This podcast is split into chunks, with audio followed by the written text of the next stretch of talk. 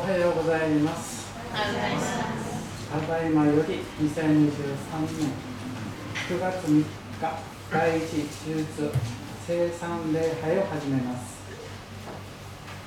皆さんと一緒に今年の兵庫聖句を読もうとみたいです。2023年兵庫聖句私は福音を恥としません。福音はユダヤ人をはじめギリシャ人にも信じるすべての人に救いをもたらす神の力です。福音は神の手が提示される上で信仰に始まり信仰に進ませるからです。義人は信仰によって生きることと書いてある通りです。ローマ人への手紙一章16から9節ご一緒に賛美したいと思います。賛美歌217番、浜島清水です。お体に差し支えのない方はお聞きください。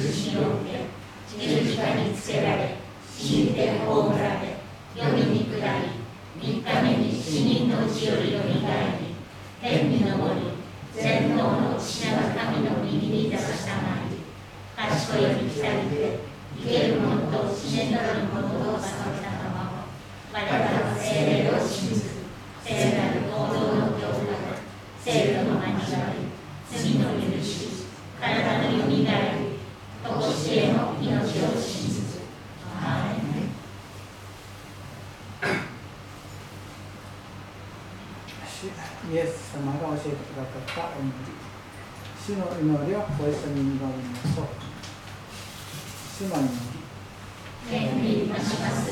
我らの父よ。願わくは皆を崇めさせるため御国を来たらせるため御心の便になるごとく知識をなさせるため我らの日常の糧を今日も与えるため我らの罪を犯す者を我らが許すごとく我らの罪をも許すため我らの心に合わせず悪より救い出すため国と力と支えられば限りなく何時のあるなりアーメン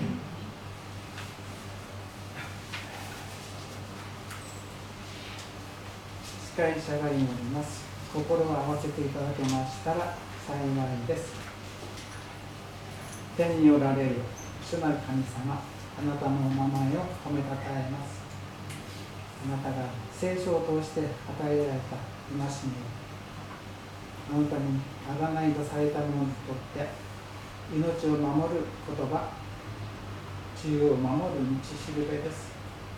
あなたの戒めに従う時私たちは正しく歩みを進めることができ右にも左にもそれずまっすぐにあなたに敷いてくださった道を歩くことができます。しかしながら私たちはこれを軽んじあなたのお願いに沿うことなくそれぞれが勝手な道を歩んできました。そのために本来進むべき道を見失い。最も大切なのが何であるかのか分からなくなったままで日々を生きてきました。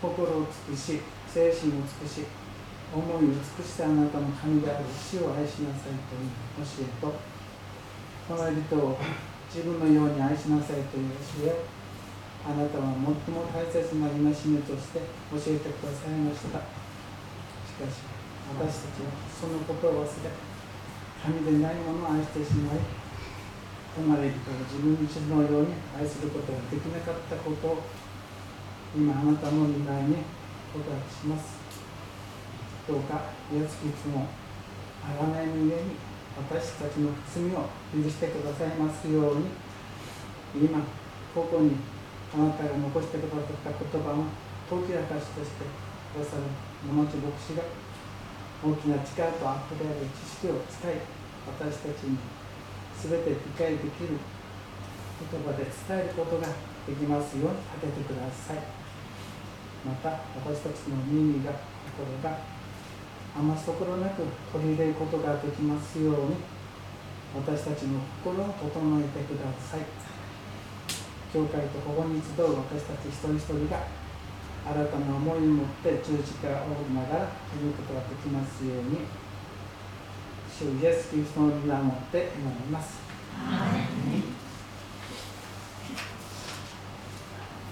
もう一曲ご一緒に賛美したいと思います。賛美歌333番「主よ我をは」です。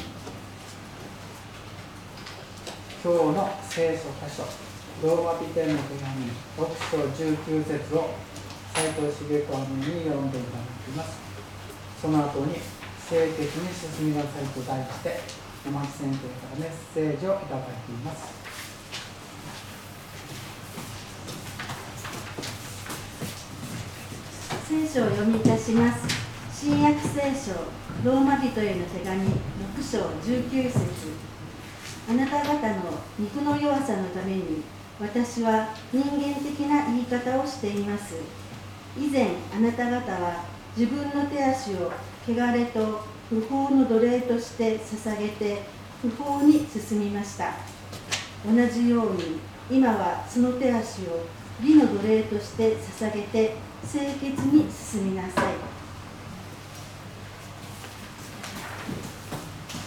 皆さんおはようございます。9月を迎えることができましたがまだまだ暑さが続くようです、えー、夏バテの方体調不良の方も多いかと思いますが主の守りと癒しをお願いいたします。一緒に祈りましょう。天と地とその中にあるすべてのものを何もないところから作ってくださった作り主なる神様。あなたが私たちの作り主さんです。あなたが私たちのデザイナーでありメーカーでありクリエイターです。あなたのゆえにあなたの御心の上に万物は存在しそして神様の御心を行うためにこそ作られています。人生の目的は何でしょうか？私たち人間が生まれてきた理由は何でしょうか？ここに生かされている理由は何でしょうか？それは神様と共に生きること隣人と共に生きることであります。そして神を喜ぶこと主にあって満ち足りた人生主にあって幸いな人生を生きるためであります。どうぞしよう。暑さが続いておりますが神様鹿が谷川の流れを慕うように今もう一度主の御言葉を慕い求めます。主の御声を命の水の流れを慕い求めます。主をお答えください。私たちは乾いています。主をどうぞ。あなたを信じ受け入れていくことを通して私たちの心の中がオアシスと変えられますように。そして主よ生ける水の川が私たちの心の中から溢れ出て流れ出てそしてその人を生かす人を祝福するところの命の水が私たちの周りに流れ出ていきますようにと願います。主をお語りください。主もが聞いております。愛する主イエス様のお名前によってお祈りいたします、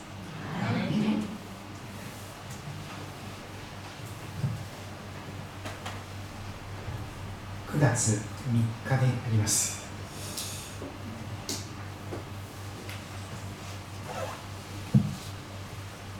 生産礼拝ですね。9月の聖書の日ですから生産礼拝を行っていきたいと思っております。今日のメッセージの題は清潔に進みなさいという題をつけました。順番に今日の御言葉を味わっていきたいと思っております。主語の御言葉のところを参考にしてください。新約聖書のローマ人への手紙という書物を今私たちは読み進めています。当時の世界の中心ローマ帝国の首都ローマに向かってパウロという人物が書いた手紙です。実はこの手紙は世界中の歴史をひっくり返し続けています。なぜキリスト教会なるものが世界中に存在しているのか。お寺と同じように西と東に分かれておりますが東方教会西方教会キリスト教会は至る所に存在いたします。そしてヨーロッパアメリカまた今アジア諸外国にもまたアフリカにも聖書がその国の言葉に翻訳されそして聖書が語る福音ゴスペルと言われているメッセージが語れ語られそこでクリスチャンなる人物。イエス・キリストが私の神様。イエス・キリストが私のご主人様。と告白する方々がおるのであります。その理由をこの手紙は解き明かしていきます。まず19節今日パウロは一つの言葉を語りますけれども3つの部分に分けて味わっていきたいと思っております。いつもは気象点結で4つの部分に分けることが多いのですが今日は3つになります。週5の御言葉とかを見ていただくとちょうど3つに分けておりますので分かりやすいかと思います。1つ目のところはあなた方の肉の弱さのために私は人間的な言い方をしていますとパウロが語っているその内容です。めったにこんなことは語らないんですがパウロはここではこれを語る必要があるということであったかと思います。今パウロは奴隷制度の話をしています。かつては罪の奴隷であったでしょ。でも今は義の奴隷となったんですよ。罪から解放されて完全に解放されてそして義の奴隷とされた。その話をしております。でもそこまで語っている中でなぜこの奴隷の話を例え話として用いるのかその理由を語り始めます。令和とよく言われますが何か具体的な身近なことをテーマにしてそこを用いて聖書の言葉を語っていくということがあります。それがなぜそうするのか。語っていることをより分かりやすく届けるためです。身近な例で言うならばあそうなのかとすぐ腑に落ちる。理解できる。分かる。語っていることがちんぷんかんぷんではなくて何か高尚な偉いお話を聞きましたが何かあの仏教のお坊さんが挙げたあのお経のように意味不明でした牧師さんのメッセージ。みたいな。それそれは困るんですね。それでは語る意味がありませんので語っていることが理解されることが一番大切なことです。ですからより分かりやすく語るためにパウロはあえて奴隷制度の話をしています。そして語っていることが実は深刻な誤解を受けることも考えています。そして令和には例え話には限界があるということをパウロはよく知っています。同じ奴隷でも全く違うのであります。キリスト者生活は実はイエス・キリストの奴隷なんです。パウロ自身がローマの手紙の最初のところに語っていました。その手紙の一番最初の自己紹介を今日も改めて見てみましょう。そこにパウロが自己紹介していますがこの手紙がどういう人物が書いた手紙なのかということが一目瞭然になっておりました。ローマ人の手紙一章一節書き出しはこれでした。キリストイエスのしもべパウロからしもべというのは綺麗な言葉かもしれませんが直訳すると奴隷です。スレイ。ご主人様がいて絶対服従をする奴隷。ご主人様の所有物である奴隷。キリストイエスの奴隷なんだとパウロは自己紹介します。そうなんです。クリスチャンというのは自由にされているんですけども実は何をしてもいいという自由ではなくてある制約を受けています。あるガードレールガイドラインがあります。そこを踏み越えちゃったらその自由がなくなってまたもや罪の奴隷になっちゃうから元の木阿弥になるのでそこのところは気をつけてというその一定の聞き従うべきルールがあるのです。それが聖書の教えです。立法とも言われます。令和には限界があります。キリスト者の生活はイエス様の奴隷であります。しかし罪の奴隷ではないんです。イエス様の奴隷義の奴隷また罪の奴隷この2つの奴隷がの状態が言われています。同じ奴隷と言われますが全く大きな違いがあります。天と地の違いがあります。イエス様を信じるキリスト者はイエス様の奴隷でありますがかつてと同じような罪の奴隷ではありません。命がけで愛されて命がけで自由へと解放された奴隷です。10回の語られる最初の前置きの言葉がそれを語っていました。私はあなたをエジプトの地奴隷の家から導き出したあなたの神主である。その10回の全文前の言葉が語られてだからということで10の言葉が続きます。新約聖書も似ています。もうすでにキリストによってキリストの十字架の愛によって私は命がけで愛されて命がけで死から命に移された。サタンの支配から神様の御手の中に移された。闇から光に永遠の苦しみから永遠の祝福永遠の命に移された。そのような身分の違いがあります。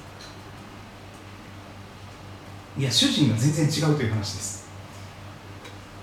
どどのお方を主人とするかによってその人の人生が変わってしまいます。もし私たちが罪をご主人様とするならばあなたのご主人様は誰ですかと聞かれたら罪ですとかですね。あの悪魔ですとか 悪霊ですという話になりますとその仕えているスレーブしもべは本当に不幸不幸な人生になります。まさに生まれてこなかった方が良かったというような無味乾燥の苦しみだらけの悲しみだらけの嫌なことだらけのぐちゃぐちゃな本当に早く死にたいと思うほどに居場所がない人生になってしまいます。しかしイエス様をご主人とご主人様とするならばイエス様を親分とするならば全然違った人生が開けてくるんです。人生は主人で決まります。誰をご主人様とするかによって決定的に全てが変わってしまいます。本当に優しい愛のあるご主人様に自分の身をお任せするならば本当に幸せな人生を生きることができます。しかし罪とか悪魔とか悪霊に身を委ねてその罪の奴隷になるならば言いなりになるならこれ以上不幸な人生がないという悲惨な人生を生きてしまうことになります。イエス様には愛があるんです。そこが全然違うところです。そこには本当の愛があります。愛というものが状況を全く一変させてしまうのです。同じ奴隷という身分であったとしても。愛に心を奪われている人はやはり奴隷でありましょう。しかしその人は愛の対象である別の人のために喜んで生きているのです。自分の身を喜んで捧げてもよいと自発的に喜んで嫌々ながらでも強いられてでも強制でもなく何か脅されてでもなく喜んで自分からその方の手足として用いられたい。その方に喜んでいただけるその人生が生きて生きたい。そう願うものであります。ビクビクビクビクと失敗したら捨てられる。使われ役に立たなくなったら捨てられてしまう。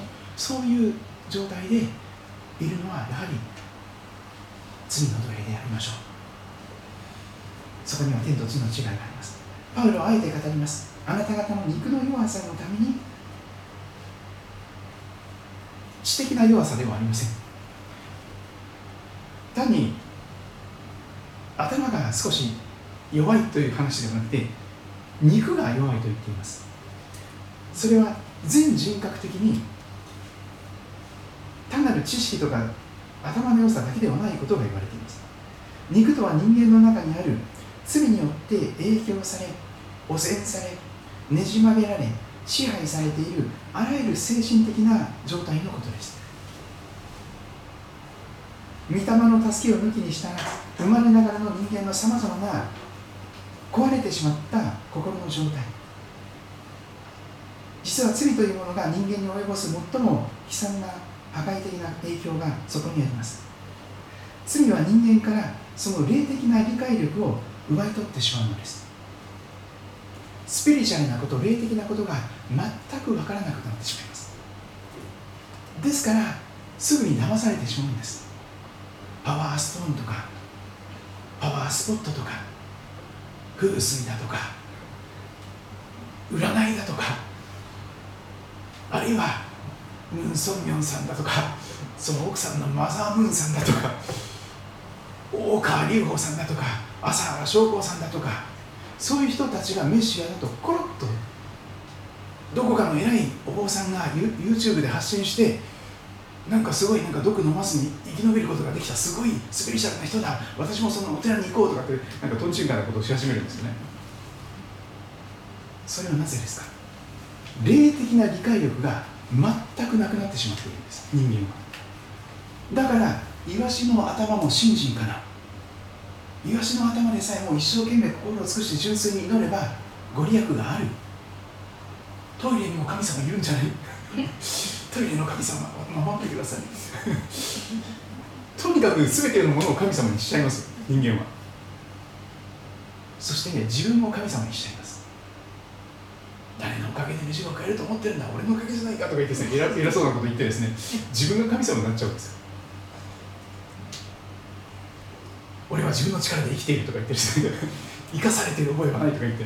もう、かつての私ですけども。俺は神に頼るほど弱くはないとかね。それはそうなんです。ねそれ自分が神なんです。自分がメシア救い主だと大真面目。に自分で自分を救えると大真面目。に思ってしまっている。それが霊的な理解力が全くない状態です。肉の弱さがそこにあります。スピリチュアルなことでよくわからない。聖書を読んでもそのままでは分かりません。ちんぷんかんぷんだと思います。特にマタイの福音書を最初に読み始めたらですねあダメだくらいと思うでしょみんな。カタカナの名前がずらずら出てきます。アブラハムの子孫ダビデの子孫イエス・キリストのケース。って言ってカタカナの名前がずらずら出てきてですこれは日本人が読む本じゃないなとポイッと声出す人がいっぱいいるでしょそういう本で聖書は無味乾燥に見えます。商業主義の面白おかしい本ではないのですごく地味な本なんですよ。地味な本です。で霊的な目が開かれないとさっぱり分かりません。ですから祈る必要があります。神様っているんですか？いないんですか？でももしいるんだったら聖書の言葉を通して私に語りかけてください。本当に神様いるんだったら本当に聖書の神様いらっしゃるんだったら私に分かるように理解させてくださいと祈ってそして聖書を読んでください。求める気持ちを持って探す気持ちを持って叩く気持ちを持って聖書を祈りながら読んでください。これが大原則です。祈って聖書を読まないと聖書は絶対分かりません。私に最初にイエス様を教えてくれた人はそんなことに釘を刺してくれました。祈って聖書を読んでねそうじゃないと絶対聖書わからないから。これ大原則です。求めなさいそうすれば与えられます。叩きなさいそうすれば開かれます。探しなさい。そうすれば見つかりますと聖書は語りますがそれは祈りなさいということです。祈り求めてくださいということです。祈りを求める。神様を探し求める。神様を尋ね求める。本当にいるんだったら現れてよ。私に分かる形で示してよご自身と祈ってみてください。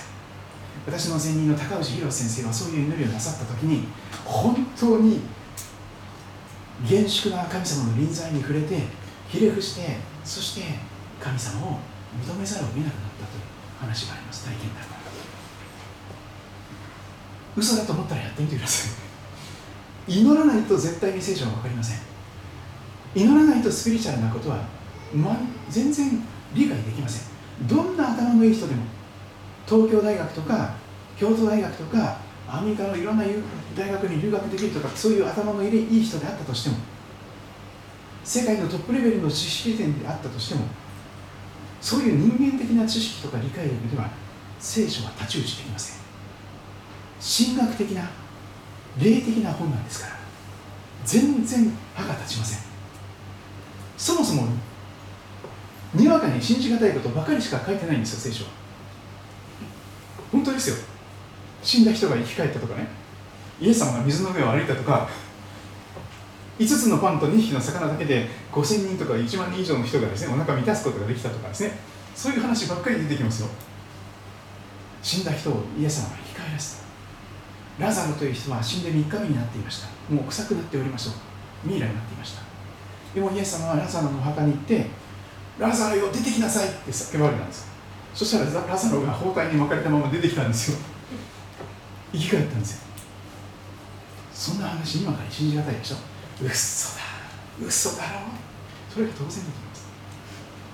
しかし聖書は大真面目に語ります。私たちには肉の弱さがある。霊的には全く理解不可能な霊の世界がある。見えないから分からないんですよ。取り付く島もない。いるかいないか分かんない。いるかもしれない。いないかもしれない。どっちでもですから祈って聖書を読んでください。御霊なる神様があなたのその理解力を与えて聖書を照らし出してくださると。御霊の証明といいますか。イルミネーション。精霊によって聖書が照らされるとその時初めて聖書が立ち上がってきます。響いてきます。生きた神様の言葉として今ここに生きている私たちに時間と空間を超えて何千年も前に書かれた言葉ですがそれが今生きた神の言葉として私たちの心に飛び込んできます。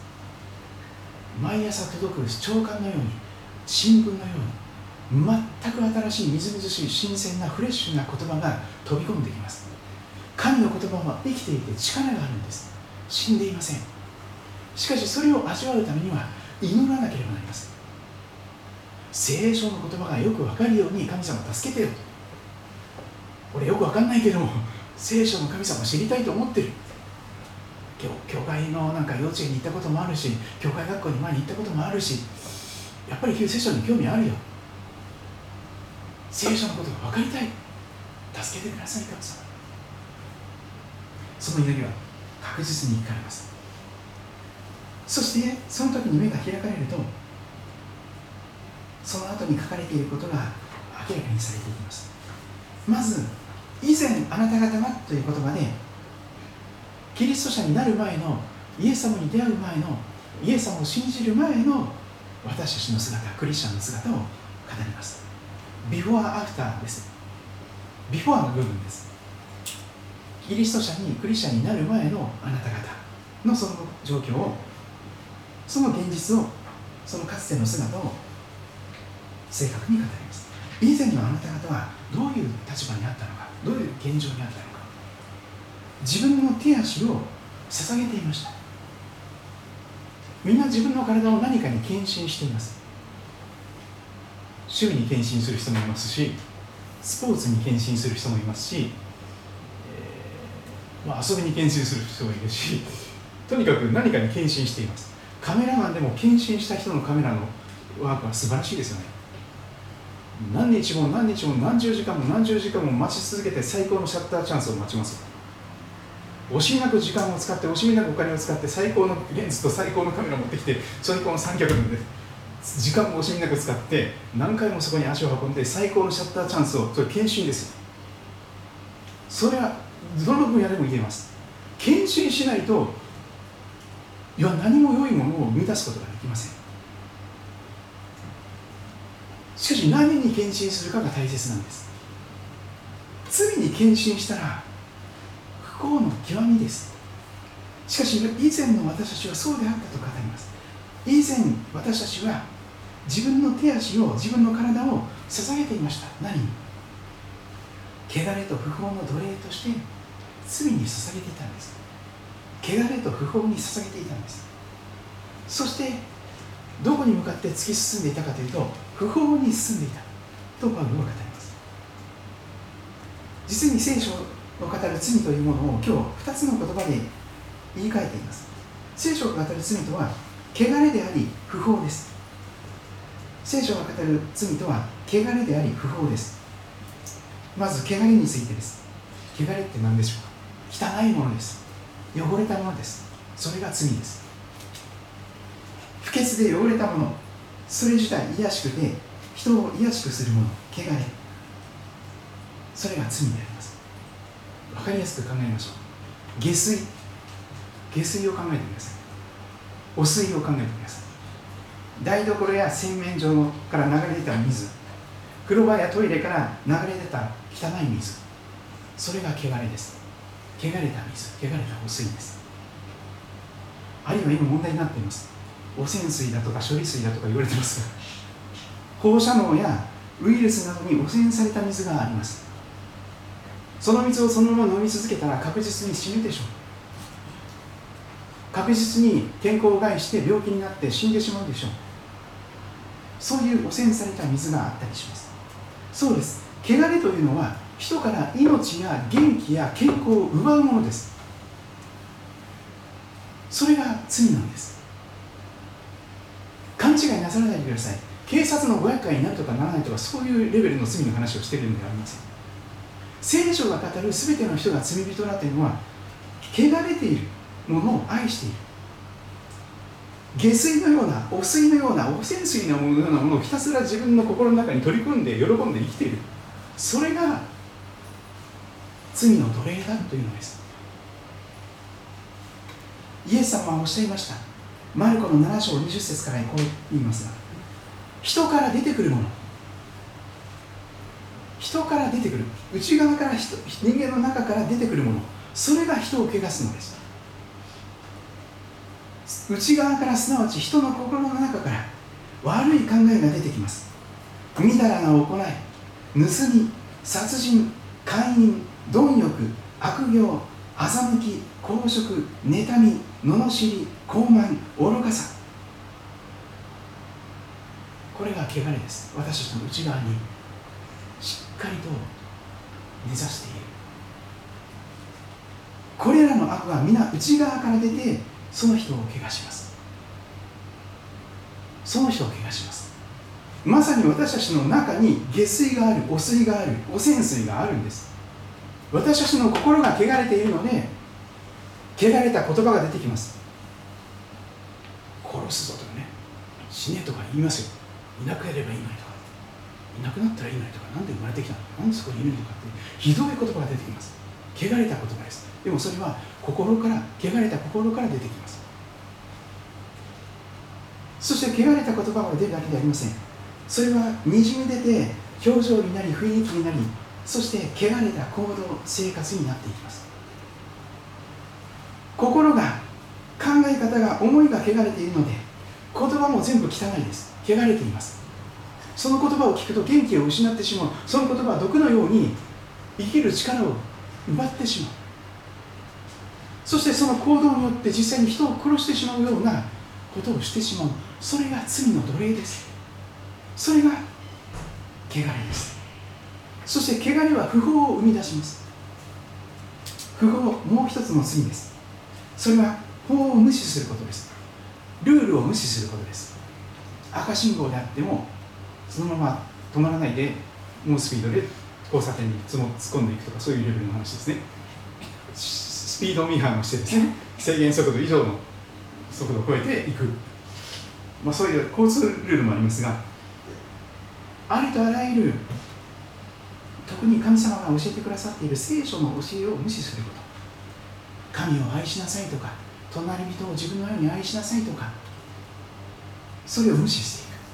殺してはならないとか盗んではならないとか勧誘してはならないとか偶像を作って拝んじゃいけないとかっていう話ですね。不法というのはどういうことでしょうか？その法を無視することです。立法を無視することです。聖書を無視することです。道徳を無視することです。ルールを無視することです。何でもありです。そうしますと罪にとどまり続ける生活になります。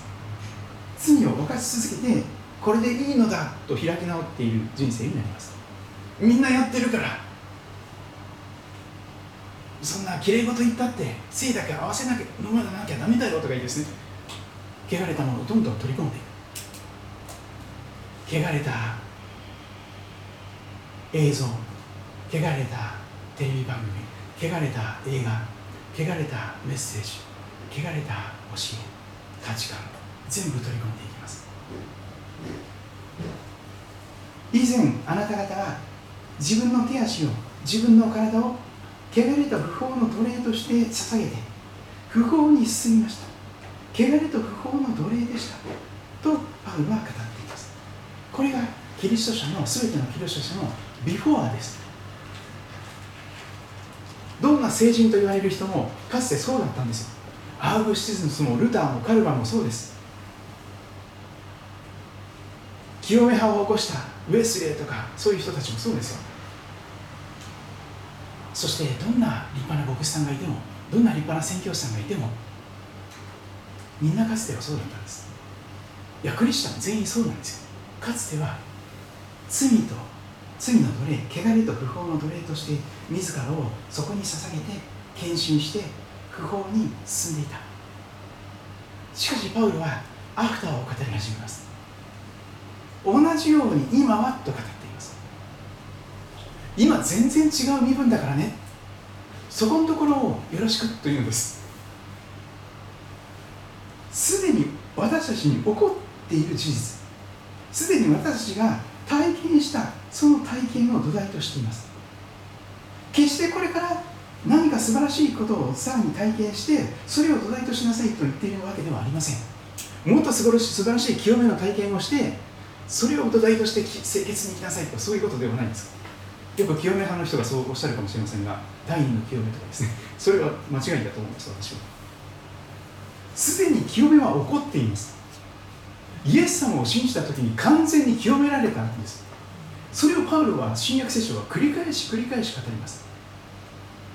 同じように今は罪から解放されて義の奴隷となった今はこれまで何回も何回も似たような話が出てきました。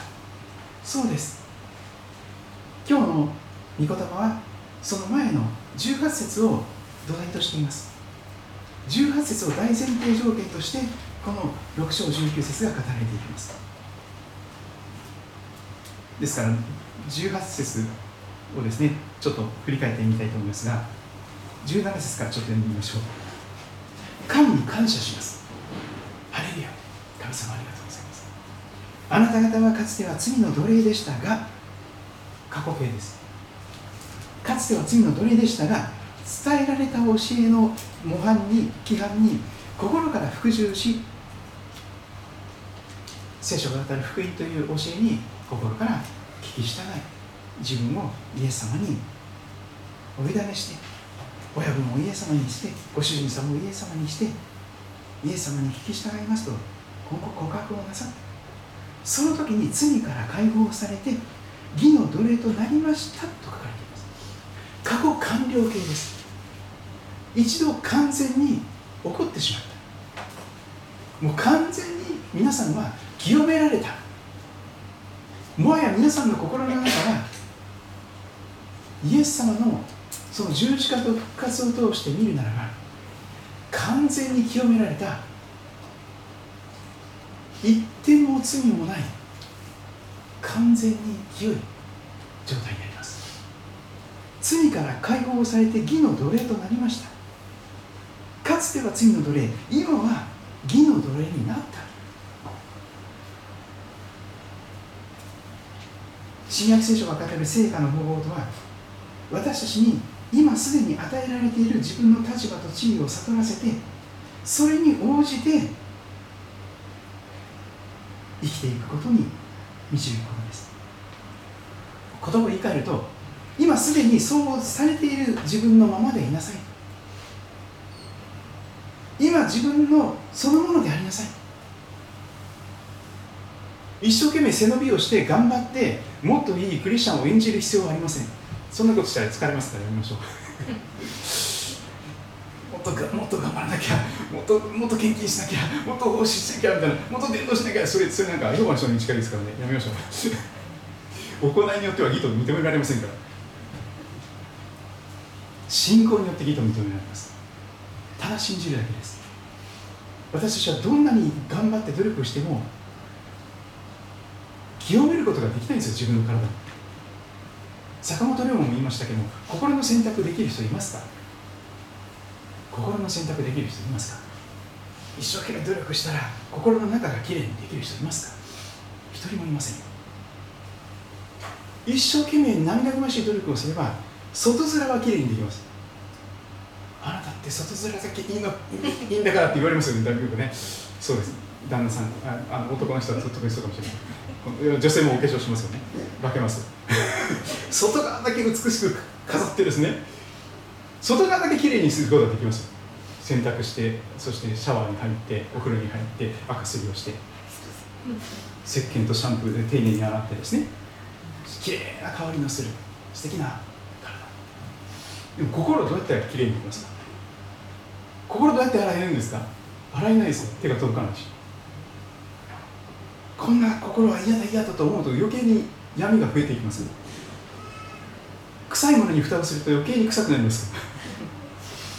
出口のないトイレと同じなんですよ。本当に。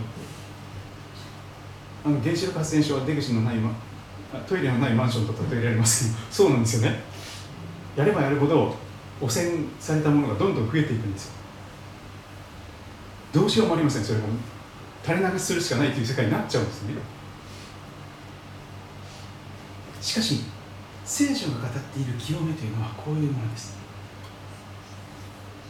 あえて例えばします。この前から私何回かですね群馬県に行っています。で吾妻川ってご存知ですか？あのヤンパダムがあるところです。そしてその上流には草津温泉があります。草津温泉に行かれたことありますかね？群馬県を流れる吾妻川はかつて死の川と呼ばれていました。ご存知でしたか。なぜ死の川と呼ばれたんでしょうか。魚が一匹も住めない。ヤゴも昆虫も一匹も住めない。死んだ川だったんです。生き物が全く住んでいない。その水の流れていくこと生き物が全部死んじゃうっていう川だったんです。なぜですか。草津温泉から流れてくるその温泉のあの温泉はですねすごい強い酸性の水なんです。強酸性。コンクリートでさえ溶かします。ものすごい強い酸性の水なので魚を全部殺しちゃうんです。水草でさえ生えません。コンクリートも溶けます。しかし今は命の川になっていますよ。あのヤンバーダムに蓄えられた美しい命の水。たくさんの魚やトンボたちがいます。なぜそうなったかご存知ですか？原因は草津ダムの上流の辺あ草津の上流の辺ですね。石灰。酸に対してアルカリ性なんですね。石灰を24時間365日絶えることなく川の上流に川に流し込んでるんですよ。中和工場と言われています。く24時間365日石灰をずっと水川に流し込んでそして酸性で強酸性で死んだ魚魚を殺すほどのコンクリート溶かすほどの毒の水を中和させて清めて聖なる水としてそして命を育む水として健康を育む水としてなっているんです。そうです。聖書が語る生とは命と健康に直結しています。汚れとは正反対です。汚れはあなたから命を奪います。汚れはあなたから健康を奪います。霊的な健康も心の健康体の健康も全部奪いますよ。でも性は違います。聖書の言葉この聖なる御言葉は皆さんに命と健康を与えるのです。死んでいた心を生き返らせることができるんですよ。そしてそこから流れ出ていた死の水の川が口から出てきたその死の死の水の川強酸性のもうなんかみんなを溶かしてしまうような みんなをなんか毒々しい言葉でですねもう垂れ流してですねみんなをこう死滅させていたようなその周りその言葉が流れていくとみんな死んでしまうみたいな そういう汚れたものなんですね。全く違う人生に変えられます同じ奴隷ですけどもイエス・キリストの奴隷にされたならば全く正反対のことが起こり始めます。死ではなくて命。汚れではなくて健康。清潔。清め。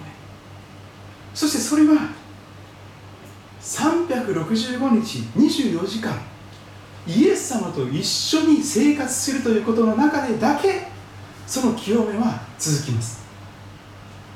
イエス様から離れた瞬間に罪のドロドロとしたその汚染水でいっぱいになっちゃいます。何度も体験していることでしょ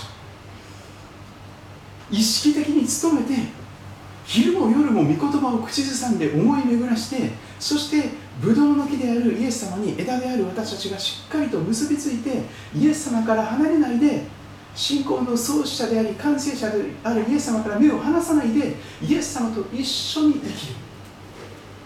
それが清めの秘訣です。